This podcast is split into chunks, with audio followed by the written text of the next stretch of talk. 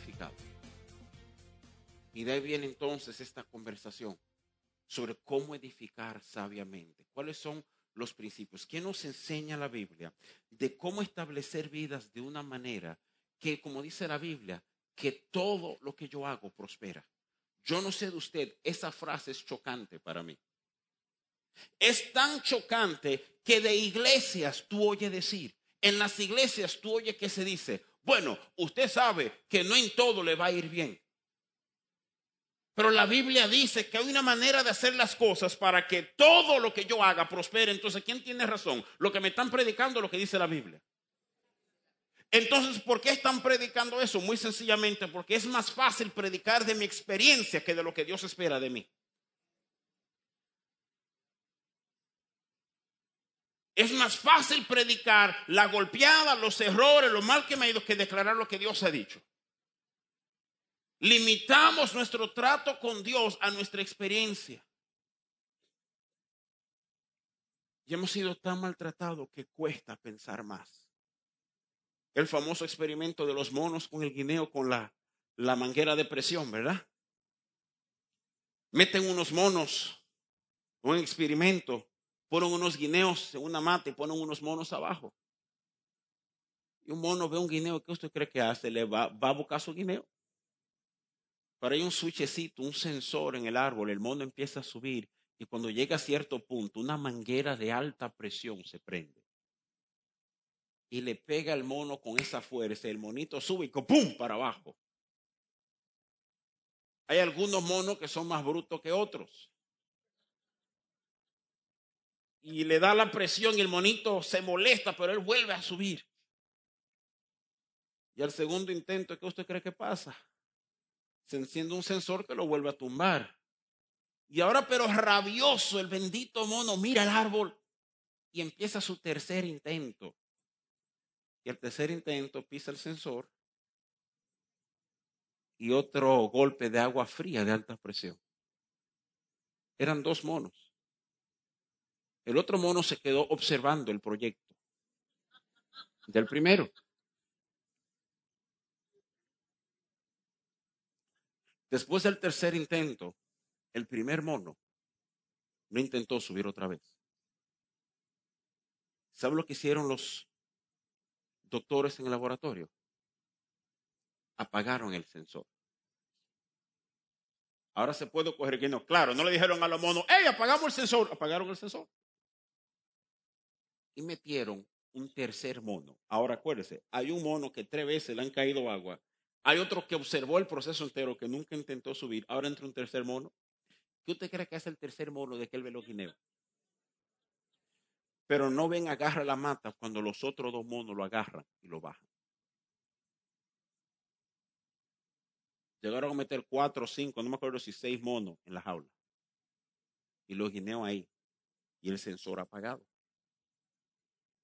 Yo imagino que el pobre mono número 5 no entendía por qué cada vez que él trata lo están bajando. En esta familia nadie llega a ser profesional. Déjate de ese asunto y concéntrate en lo que tenemos. En mi casa nadie ha sido exitoso.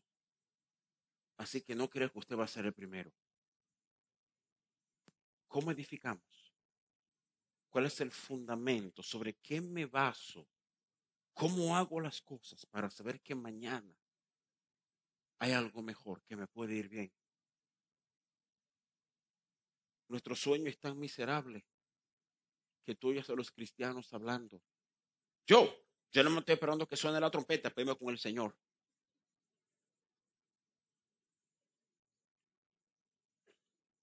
¿Por qué? Porque Él es un absoluto fracasado aquí. Y mejor pensar en salir de aquí a un lugar donde me va a ir bien. Porque en este lugar he perdido la habilidad de soñar. Entonces solo pienso en irme de este lugar. En psicología lo llaman escapismo. Mejor escapar que confrontar la realidad. Pero cómo tú vives la eternidad, tú estás practicando aquí. Aquí tú estás aprendiendo a reinar para reinar en toda la eternidad. Aquí tú estás aprendiendo a administrar cosas que van a ser el fundamento de tu eternidad. ¿Cómo edificamos sabiamente? Empezamos unas semanas hablándole de cómo a Dios le interesa edificar. ¿Por qué el diablo ha roto matrimonios? ¿Por qué las relaciones de padres e hijos? Para que no se pueda edificar una continuidad de un trato de Dios donde cada generación es mayor que la generación anterior. Entonces el diablo ha sabido dónde golpear para dañar parte de lo que Dios quiere hacer. Y es una de las cosas que Dios está restaurando con fuerzas en esta generación. Pero que hagamos el tema, ¿cómo edifico? Primero déjame enseñarte, déjame enseñarte algo dañado, déjame enseñarte algo roto para que tú entiendas lo que no queremos hacer. Con frecuencia he descubierto que si queremos ver lo que tenemos que hacer, vale la pena mirar bien lo que no queremos hacer, right? Y acompáñame, por favor, al libro de Josué. Vamos a empezar ahí. Capítulo 24.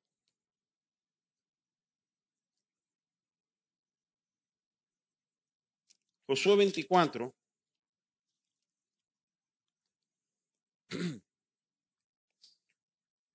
Moisés es el líder que Dios usa para sacar al pueblo de Israel de una esclavitud de 400 años en Egipto. Y si usted conoce la historia de Moisés, usted sabe que Moisés lideró a este pueblo al desierto, un encuentro con Dios, después en su desobediencia por 40 años en lo que vagan en un desierto por cabezones, ¿ok? Por cabezones, atrasaron lo que Dios tenía y eventualmente se descalificaron de lo que Dios tenía para ellos. Pero durante todo ese tiempo en que Moisés está dirigiendo al pueblo, Moisés tiene una persona que no le falla, una persona que está al lado de él día y noche, que hace lo que necesita, se llama Josué. Josué es el asistente, el escudero, la mano derecha, el general, todo lo que Moisés necesita. Cuando Moisés muere, entonces no es sorpresa que Josué, por orden de Dios, hereda el liderazgo de Israel. Y lo que quiero leerte aquí es lo que pasa. Hasta ahora hay continuidad. Moisés, Josué, quiero enseñarte cosas rotas, cosas dañadas, para que usted sepa cómo edificar sabiamente. El versículo del capítulo 24 de Josué, quiero leerte el versículo 31, dice así. Y sirvió Israel a Jehová todo el tiempo de Josué y todo el tiempo de los ancianos que sobrevivieron a Josué y que sabían todas las obras que Jehová había hecho por Israel. Sirvió Israel a Jehová todo el tiempo de Josué y todo el tiempo de los ancianos que sobrevivieron a Josué. ¿Y después qué pasó? Se apartaron. En lo que Josué estuvo no hay problema, en lo que los ancianos están no hay problema, pero ellos desaparecen e inmediatamente después empieza el libro de los jueces. Y si usted lee el libro de los jueces, hay una frase famosísima en el libro de los jueces. Y los hijos de Israel hicieron lo malo ante los ojos de Jehová. Hicieron lo malo, caen en un lugar malo, Dios manda un juez, el pueblo entero se arrepiente. Hacen lo malo, Dios manda otro juez. Hacen lo malo, Dios manda otro juez. Hacen lo malo. Este es el libro de jueces. Lea ese libro de jueces, ese es el libro de jueces entero. Parece un electro. Por eso un electrocardiograma. O sea, algo bueno, algo malo. Algo bueno, algo malo. Algo bueno, algo malo. No hubo una continuidad, no hubo un gloria en gloria, victoria en victoria, aumento en aumento. Hubo, qué bueno, qué malo, qué bueno, qué malo. El problema es que la mayoría de nuestras vidas se parecen más al libro de los jueces que a lo que es el reino de Dios establecido. ¿Cómo edificamos? ¿Cómo edificamos sabiamente? Permíteme enseñarte eso con toda humildad del mundo. Ven conmigo a 1 de Corintios capítulo 3, por favor. Y yo quiero hablar, yo quiero que tú entiendas algo. Yo no solamente estoy hablando de cómo arreglar lo que te estoy pasando, te estoy hablando de lo que, lo que te esté pasando, te estoy hablando de cómo restaurar lo que tienes rato dañado en tu vida. Hay gente aquí, yo quiero ser muy claro contigo, que hay cosas de ayer que a Dios le interesa devolverte. Y quiero que usted oiga eso bien. Hay cosas que posiblemente ya usted ha dado por completamente perdido, que Dios no lo ha dado por perdido. Es increíble lo que pasa cuando cosas fundamentales se ponen en orden, right? De 1 de Corintios capítulo 3, a partir del versículo 10, quiero leerte del 10 al 12, dice así. El apóstol Pablo escribe, dice, conforme a la gracia de Dios que me ha sido dada, yo como perito arquitecto puse el fundamento y otro edifica encima pero cada uno mire cómo sobreedifica. Después en el versículo 11, Pablo hace una declaración que voy a invertir un poquito de tiempo en ella. Él dice así, porque nadie puede poner otro fundamento que el que está puesto, el cual es Jesucristo. Y en el versículo 12, y la semana que viene hablaremos de eso un poquito, dice, y si sobre este fundamento alguno edificare oro, plata, piedras preciosas, madera e hojarasca, versículo 13, la obra de cada uno será manifiesta, porque el día la declarará. Quiero que usted entienda algo que es sumamente importante. Miren el versículo 11 conmigo otra vez, porque nadie puede poner otro fundamento que el que está puesto, el cual es Jesucristo. ¿Cuánto dicen amén? Yo no creo que eso es cierto. Es más, la vida me ha enseñado que eso no es cierto. Usted, gente que usted conoce, tienen otro fundamento. La gente fundamenta su vida sobre otras cosas que no sea Jesucristo. Quiero hablarte de fundamento, porque si vamos a hablar, yo sé, yo soy sencillo, yo no soy un genio, yo soy sencillo en mi pensamiento y yo soy de los que creo, si yo voy a edificar un edificio grande, yo busco un lugar bien amplio y empiezo a tirar para arriba. Todo el que sabe de edificación sabe que usted quiere edificar bien grande, usted llega a un terreno y usted empieza a bajar. Usted empieza a bajar. Todo el que sabe de construcción sabe que tu fundamento dicta qué tan alto vas a llegar. Hay decisiones que tú tomas hoy que dictan desde hoy qué tan lejos tu vida va a llegar. Nosotros pensamos, construcción es para arriba, verdadera construcción es para abajo. Es el fundamento. Tu fundamento dicta todo. Tu fundamento dicta qué tan alto qué tan lejos, qué tan exitoso llegarás a ser. Eso no lo dicta otra cosa. Hay gente que quieren hacer las cosas como le da la gana y en el camino, oye, ora por mí para que me vaya bien. Oye, yo puedo orar por ti para que te vaya bien, pero te digo la verdad, ya tu, ya tu fundamento ha dictado qué tan lejos vas a llegar. Es un fundamento malo, barato. Hay gente que no tiene un fundamento. Su fundamento es lo que le dé la gana. Y tienen que mentir, mienten, y tienen que engañar, engañan, y si tienen que hacer lo que tienen que hacer para buscársela, entre comillas, no hay fundamento. Y edifican, y a veces se edifican de una manera que el de lado dice, oye, pero qué chévere está quedando.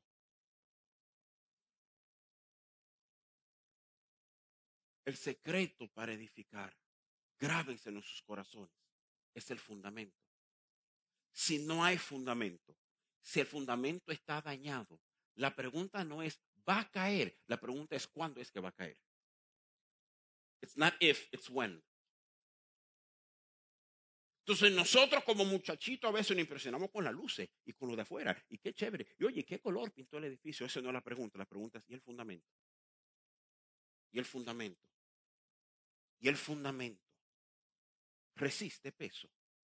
Es un fundamento que verdaderamente tú puedes anclar una vida sobre ella y saber que no va a ser movida.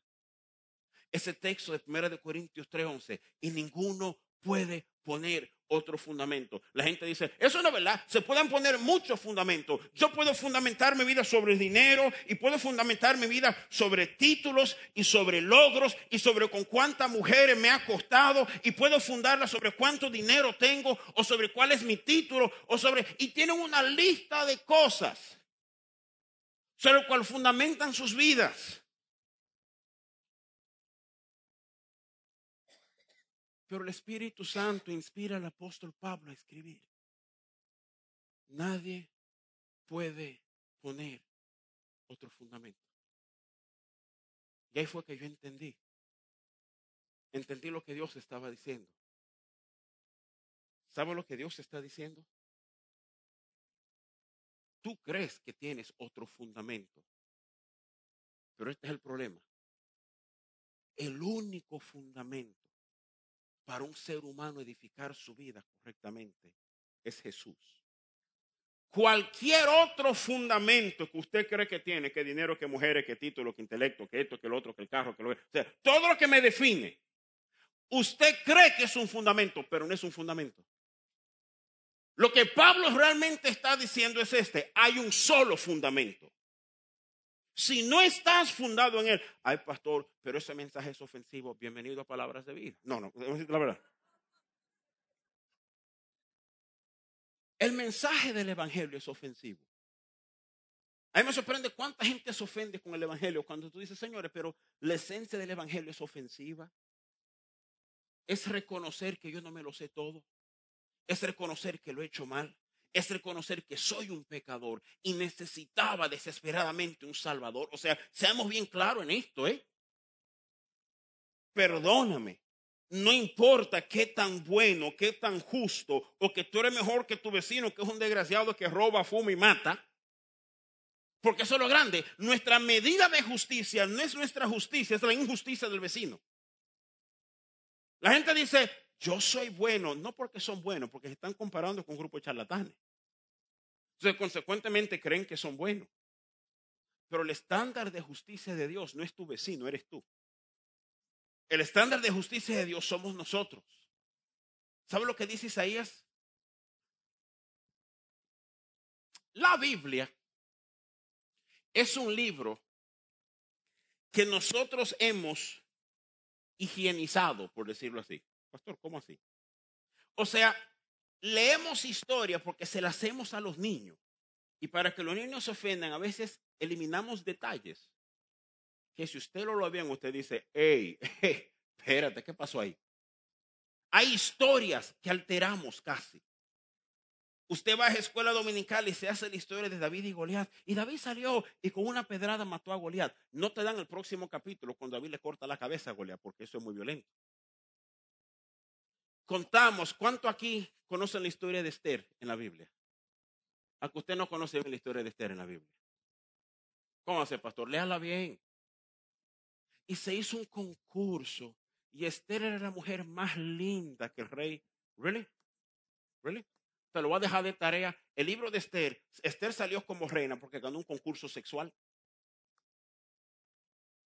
No me mire, que yo no lo escribí, te estoy diciendo lo que está escrito. Lee bien la historia, de Esther. Y entró a estar con el rey. Y por la mañana, pero espérate, que ella entra por la noche y sale por la mañana.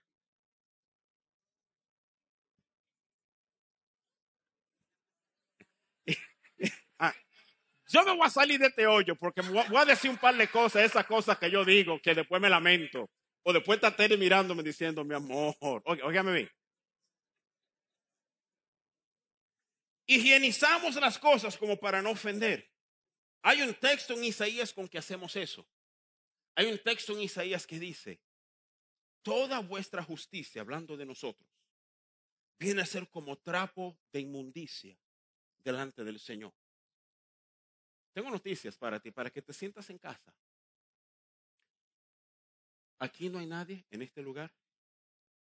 Vamos a llevarlo más lejos. Sobre la faz de la tierra.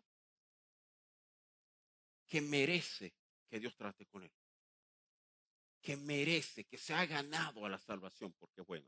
La Biblia dice, tú coges toda nuestra justicia junta, junta, toda la justicia de nosotros, préstame la tuya, préstame la tuya, préstame la tuya, préstame la tuya, y este no tiene, pero préstame tú la tuya, préstame. O sea, cogemos la justicia, todo lo bueno nuestro. Y usted lo lee que dice, y viene a ser trapo de inmundicia delante de Dios. Y es uno de esos versículos que lo dejamos ahí, decimos amén. ¿Tú sabes lo que es un trapo de inmundicia? Porque la imagen es grosera. La imagen no es higiénica. La imagen es violenta. En los tiempos bíblicos no había toallas sanitarias. No había tampones.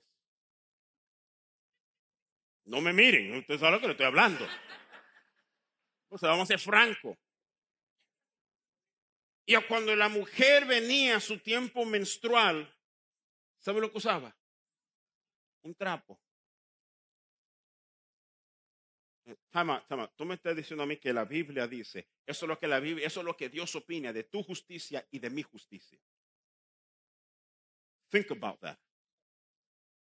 Que oféndete con Dios, no te ofendas conmigo. Y si te ofendes con Dios por arrogante y prepotente que eres, porque tú sabes la verdad de tu A veces nosotros nos paramos y, y Dios probó el corazón para saber lo que había en el corazón de Abraham. Dios no probó el corazón de Abraham para saber lo que había en el corazón de Abraham. Él es Dios, ya él conocía el corazón de Abraham. Él probó el corazón de Abraham para que Abraham supiera lo que había en su corazón. Ahora, ¿por qué te estoy diciendo eso? Para que tú entiendas algo. Vamos a meternos, estamos en esto, vámonos para adentro. Oigan, Jesús trata con pecadores. Y yo sé, yo sé, no, yo soy una persona decente, ¿really? You want to go there? Él trata con pecadores. Y él confronta a pecadores cara a cara. Él nunca le dice, mira tú, pecador, arregla tu vida. Una mujer agarrada en adulterio. ¿Dónde están los que te condenan? Ni yo te condeno, vete y no peques más. Publicanos, comía con ellos. Pastor, usted está diciendo que Jesús aceptaba al pecador, ¿sí? Y que cuando él acababa de tratar con ellos, sus vidas cambiaban para siempre. Ya no eran los mismos. Y ese mensaje ofende a la iglesia hoy. Ofende a la iglesia. Porque creemos que la gente debe ser. Jesús no fue así. Es más, con la gente que Jesús tuvo pleito feo eran con los religiosos, con los que entendían que sabían cómo Dios era y les era fácil criticar y juzgar a los demás. Yo no sé quién tú eres, pero quiero decirte algo. Si tú eres un ser humano, tú entraste por esa puerta un pecador. A menos que tú lo hayas dado tu vida a Jesús y pediste perdón por tus pecados. Dice la Biblia que a partir de ese momento tu naturaleza cambia y ya tú no eres un vil pecador, ahora eres un hijo con propósito. Pero es muy fácil que se nos olvide cómo uno entra por esa puerta. Tengan cuidado con eso. Tengan mucho cuidado con tu justicia. No, que yo soy. No, que mi fundamento es. It doesn't matter. Te lo voy a decir así. Si tu fundamento no es Jesús. Y por eso en 1 Corintios 3:11 Pablo lo dice así. Nadie puede poner otro fundamento. Si tú vas a edificar tu vida sabiamente, si tú quieres que te vaya bien. O podemos hacer una prueba. Tú puedes anunciarme aquí ahora. Yo voy a poner fundamento que me dé la gana. Y permíteme que sigamos tu vida por los próximos cinco años. Y sigamos la vida de uno que dice, yo voy a poner el fundamento correcto. Y vamos a ver cómo le va. Si usted me presta su vida, la vas a arruinar, pero préstamela por cinco años. Para que veamos lo que te pasa para que hagamos lo que pasa cuando tú dices, yo voy a poner fundamento que cuando la Biblia dice hay un solo fundamento. Y por eso es que Pablo dice, nadie puede poner otro. No porque tú no puedes decir, ajá, este es mi fundamento, sexo, y tú lo pongas ahí.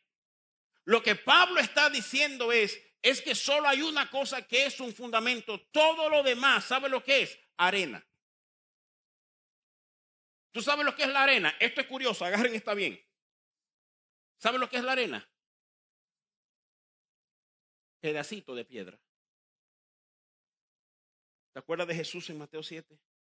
El que oye estas cosas y las hace, la comparará a un hombre sabio que edificó su casa sobre la roca.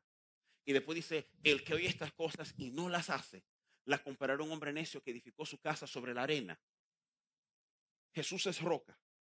Todo lo demás es arena. ¿Sabe lo que es arena? Pedacito de la roca. Tiene un pedacito de algo que suena, pero no es suficiente para usted anclar una casa sobre él. Y léate bien lo que dice Mateo 7. Sobre ambas casas llovió y sopló y vino la tormenta a ambas casas. La diferencia no fue la tormenta. La diferencia es ese, resultado después de la tormenta ese resultado después de la tormenta. Lo que va a dictar tu habilidad de resistir tormentas es tu fundamento.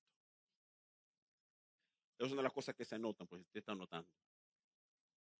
Lo que va a resistir, lo que va a determinar tu habilidad de resistir tormentas es el fundamento. No es otra cosa. No, que yo compro una ventana, que no importa que caiga un rayo, la ventana no se rompe, pero no es fundamento. La ventana se va a volar enterita, no se va a romper, pero se va a volar completa, porque no hay fundamento. ¿Quieres éxito?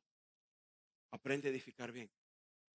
Porque lo que preocupa de ese texto de 1 Corintios 3, que Pablo dice, ninguno puede poner otro fundamento. Y después dice algo bárbaro. Después dice, cada uno mire cómo sobreedifica. Ahora establecemos que hay un solo fundamento, que eso es lo que estamos hablando hoy.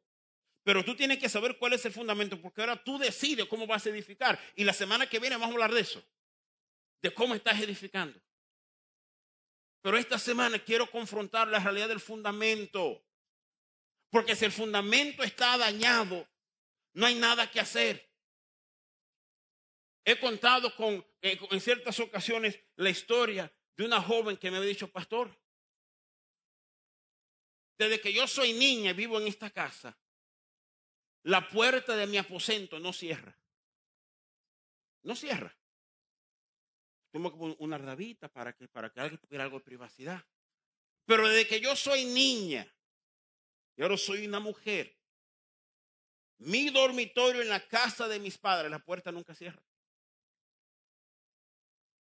Papi empezó un proyecto de cambiar las vigas fundamentales de la casa. Y yo no había estado ahí y papi terminó el proyecto soy una mujer de 26, 27 años en ese entonces. Y ella, yo entro al dormitorio, quiero a mí una casa y tiro la puerta un momentito. Digo, cuando de repente la puerta hace clic. Y ella mira. Y va a la puerta y la abre y la cierra. Clic, clic. Sin falta, ahora la puerta cierra. Es donde es papá. Tú cambiaste, tú, tú cambiaste la puerta finalmente. Dice no, imposible. Yo no he tocado nada. Desde que se arregló el fundamento, ahora la puerta está cuadrada perfectamente. Probablemente el piso estaba un poquito hundido, quizás un grado o dos grados. Suficiente para usted no verlo con el ojo, pero suficiente para que esa puerta nunca trabajara como tiene que trabajar. Hay cosas en tu vida que no trabajan como tienen que trabajar porque el fundamento es incorrecto. Y cuando estableces el fundamento correcto, de repente entras a tu vida y las cosas hacen clic. ¿Me están entendiendo? ¿Cuál es tu fundamento? ¿Cuál es tu fundamento? Un fundamento incorrecto. Este mundo, y voy a ser sincero, y la iglesia está llena de fundamentos incorrectos. ¿Cómo hacer? En la iglesia la gente basa su vida en otras cosas aman a Dios, quieren más a Dios, pero su vida, si Él es tu fundamento, Él es todo. Él es todo. Escuchaba decir en un momento dado, el obispo T.D. Jakes decía, hay gente que su única identidad es la marca de tenis o de ropa que usan, porque no tienen identidad.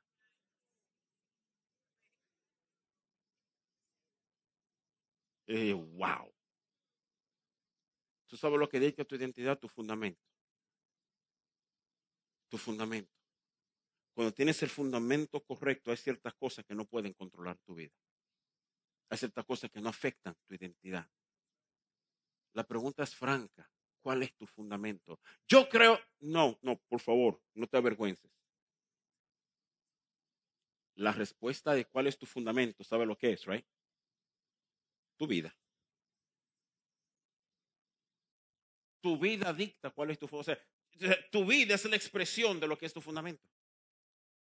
Entonces, tengo esos mensajes para tú mejor callarte, no decir mucho amén y pensar, hmm, espera. ¿Cuántas cosas hay que no hacen clic en mi vida? ¿Cuántas puertas hay que no cierran correctamente? ¿Cuántas cosas hay? ¿Cuál es mi fundamento? ¿Quién define mi vida? ¿Qué tan lejos podré ir? ¿Qué tantas cosas podré hacer? Te digo algo, tu fundamento determina qué tan alto vas a llegar, cuántas tormentas vas a resistir, cuánto vas a durar. Eso es lo que tu fundamento hace. No conocer tu fundamento, problemas serios. Problema serio. Y tienes que pensar, ¿cuál es mi fundamento? Porque si yo digo, ¿sabes qué? Jesús es mi fundamento. Entonces voy a basar mi vida sobre Jesús, sobre su persona, sobre sus palabras, sobre lo que Él ha declarado. Pero eso me obliga a mirar mi vida. La semana que viene voy a entrar en, tengo deseo de entrar ahora, pero voy a esperar la semana que viene. Para entrar en cómo edificamos. Porque si Él es mi fundamento, mi fundamento dicta cómo tengo que construir. Si el fundamento nada más llega hasta aquí, yo no puedo construir hasta allí. Pero el primer elemento es el fundamento. Es lo que mi vida está anclada. Me define. Me dice hasta dónde llego. Me dice hasta dónde llegaré. Todo es el fundamento. Que esté sencillo como que pensó, no, yo llego y tiro para arriba. No. Es posible. Y voy a enseñarte la amargura de tener un fundamento incorrecto. Acompáñame el libro de Éxodo, por favor. Éxodo capítulo 32, uno de los momentos más vergonzosos de todo el pueblo de Israel, pero es un buen punto para hablar de fundamentos. Porque la verdad es que en este momento ellos no tienen fundamento.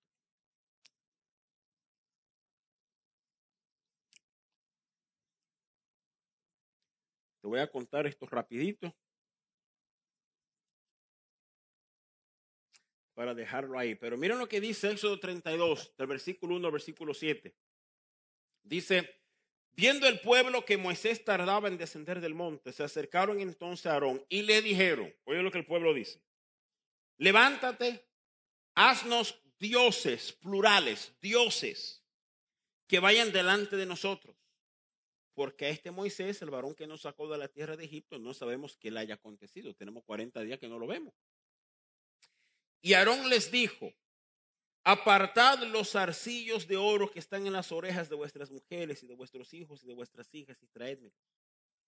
Entonces todo el pueblo apartó los arcillos de oro que tienen en sus orejas y los trajeron a Aarón. Y él los tomó de la mano de ellos y le dio forma con un burí, le hizo de ellos un becerro de fundición. Entonces dijeron, Israel estos son tus dioses que te sacaron de la tierra de Egipto. Oye bien, él le hace un estatua, dice, estos son tus dioses, plural, que te sacaron de la tierra de Egipto. Pero mira el corazón del asunto, ¿cuál es? Y viendo esto, Aarón edificó un altar delante del becerro y pregonó a Aarón. Oigan la declaración de Aarón. Mañana será fiesta para quién? Y al día siguiente madrugaron, ofrecieron holocaustos y presentaron ofrendas de paz. Se sentó el pueblo a comer y beber y se levantó a regocijarse. Now, quiero que tú entiendas bien el contexto. Ellos vienen de 400 años de esclavitud. ¿Dónde? En Egipto. Una cultura politeísta. Se adoraban muchos dioses. Y es interesante que en la tierra de Gosén, donde estaban los israelitas, donde ellos vivían dentro de Egipto, los pueblos más cercanos egipcios de ellos adoraban a un dios que se llamaba Apis. Adivina cómo era Apis. Un becerro. Y le dicen a Aarón, Aarón, mira, hey, este tipo no llega. No sabemos si se murió en la montaña, no sabemos lo que ha pasado. Resuelve a no Dios, o sea, a no algo que entendamos que Dios está con nosotros. Y Aarón prepara este becerro de oro. Y en su corazón, y quiero aclarar esto, la intención no es mala. En su corazón, él está preparando esto y está diciendo, esto representa a Jehová. Ese es el concepto, ese es el corazón de Aarón, right? De lo que está pasando. ¿Tengo una pregunta? ¿De dónde viene todo ese disparate? La respuesta es de 400 años. Eso es lo que han visto, eso es lo que han oído, eso es lo que conocen, eso es lo que ven, eso es lo que oyen, eso es lo que comen, eso es lo que conversan, eso es lo que ven en Facebook, eso es lo que ven por email, eso es lo que ven por aquí. O sea, that's it. Así son los dioses. Entonces el Dios que se ha presentado a ellos, el Dios de sus padres, ahora ellos van a limitarlo a que sea una expresión divina que ya ellos conocen. ¿Me doy a entender? están tomando el fundamento que Dios le quiere dar, están diciendo, quita ese y pon este que conocemos. Es más fácil yo edificar lo que ya conozco. Es más fácil ser pobre si papá fue pobre y si mi abuelo fue pobre. Hay una mentalidad de pobreza que extiende la pobreza, por si acaso.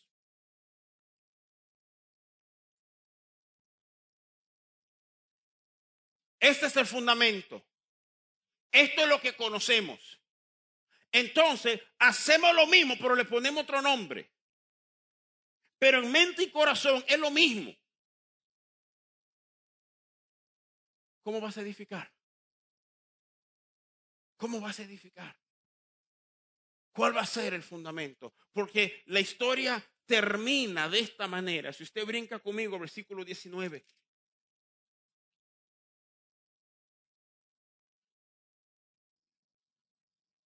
Creo que desde antes Dios le dice a Moisés en la montaña, Moisés, hay un problema con el pueblo, baja, right?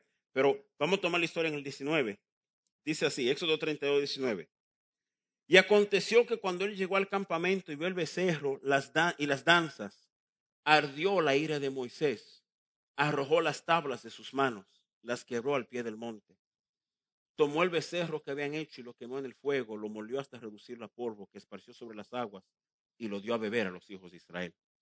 Y dijo Moisés a Aarón, ¿qué te ha hecho este pueblo que has traído sobre él tan gran pecado? Y respondió Aarón, no se enoje mi señor, tú conoces al pueblo que se ha inclinado al mar, porque me dijeron, haznos dioses que vayan delante de nosotros, porque a este Moisés, el varón que nos sacó de la tierra de Egipto, no sabemos qué le haya acontecido. Yo le respondí, ¿quién tiene oro? Apartarlo. Me lo dieron, lo eché en el fuego y tarán, salió este becerro. Él no dice, yo lo formé. Él dice, yo lo tenía, mira lo que salió, milagro de Dios. Moisés bajó. Dice que destruyó el becerro, lo molió y lo dio a beber. ¿Te lo agrio que fue ese trago? Eso es lo que pasa cuando hay fundamentos cerrados. Que el trago siempre va a ser amargo. Que lo que Dios quiere edificar en tu vida, tú ves, el equipo de oración viene pasando, porque si no me voy a pasar. Pero óigame bien. Es como. ¿Cuánto aquí le están creyendo a Dios por un compañero o una compañera de Dios? Ok. Tampoco así, Sonia. Espérate, Sonia. No. Óigame bien. Óigame bien. Óigame bien.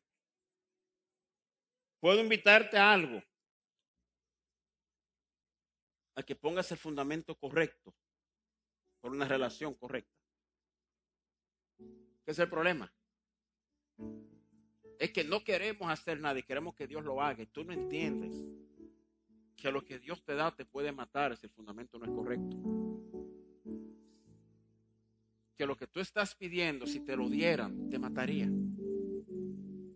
fundamento correcto para una pareja.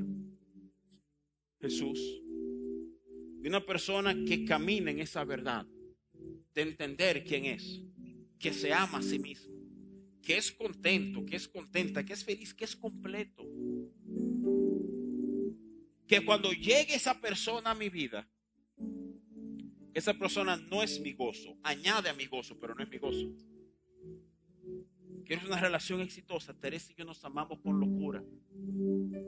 Ni ella es mi gozo, ni yo soy el gozo de ella. Y solo así podemos complementar uno al otro. La gente dice a veces, ¿cómo va a ser? Mis fundamentos dictan quién yo soy. Yo no le soy fiel a Tere porque temo que Tere se entere si yo soy infiel. Yo no soy fiel a Tere porque temo lo que pudiera perder. Yo no le soy infiel a Tere porque tengo un fundamento que dicta mi vida. Que yo no sé lo que haría si lastimo el corazón de Dios de esa manera. Y eso me hace decir no. No. Yo no soy fiel porque soy bueno ni porque soy mejor que el otro. Soy fiel porque conozco mi fundamento no me salgo de él para no hundirme. ¿Sabe lo horrible que es la arena? Se mueve, se mueve. Vamos a edificar aquí, que esta arena se ve dura. Hasta que cae suficiente agua. Y de repente eso hace así. Y todo lo que está dentro se va también. Se va a caer. ¿Cuál es tu fundamento para tus sueños, para tu vida? ¿Cuál es el fundamento? ¿Qué fundamento se ha puesto? No, no, no. Yo soy un tigre bien y hasta voy a la iglesia. Es un fundamento disparatoso. Lo es, perdón. El fundamento correcto. Que yo vivo por y para Él. Que Él es mi todo. Él es mi, Él no es parte. Óigame bien, porque la gente aplaude a veces sin entender lo que está aplaudiendo. Que Él es mi todo.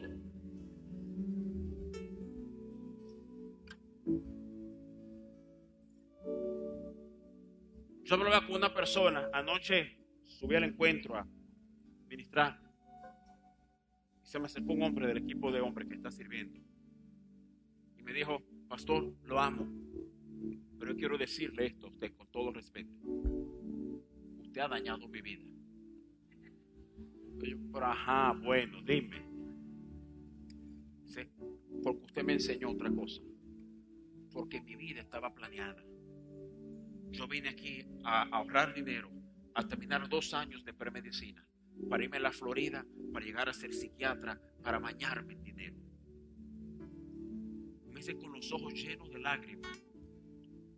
Aquí y he conocido al Jesús que usted predica. Que ahora mis sueños no importan.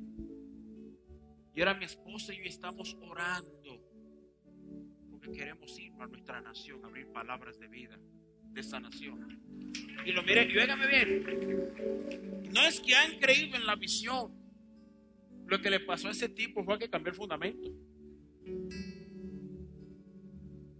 Y se dio cuenta que su fundamento era pequeño.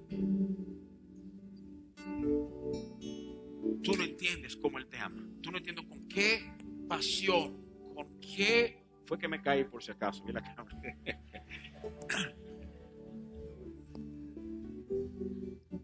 Yo siempre me el que alguien se caiga de ahí y no caiga de pie, va a caer feo. Ojalá que lo grabe para reírnos. Miren, mientras no se lastime, nos reímos. Ah, si se lastima, aquí nos reímos también si se lastima. Vamos a orar por ti, pero vamos a reír. Miren.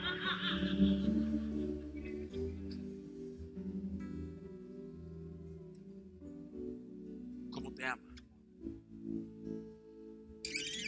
Yo me imagino que es como un papá pararse aquí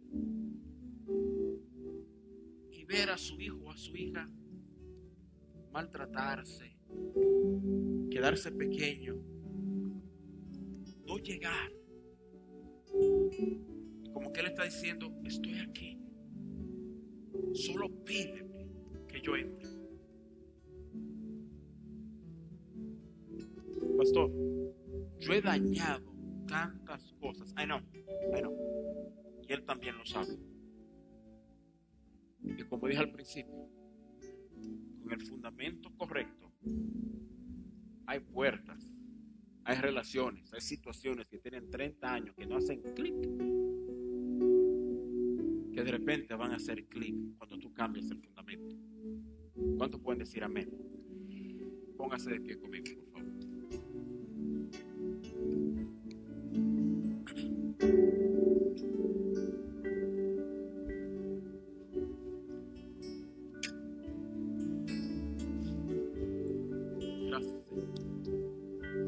Gracias, gracias. Quiero que, donde tú estás, cierra tus ojos, olvídate de todo el mundo, olvídate de, de la hora, ya dos o tres minutos estamos fuera de aquí.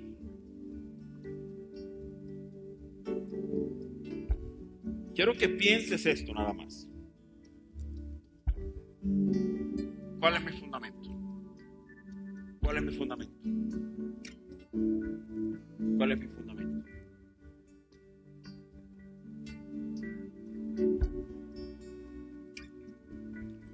Un fundamento que es el correcto para tu vida.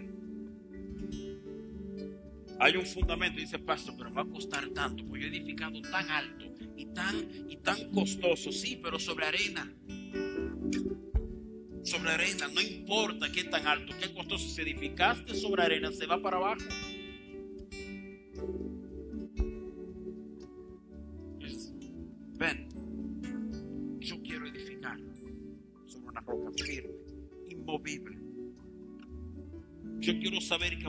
Cueste, que lo que yo edifico va a durar.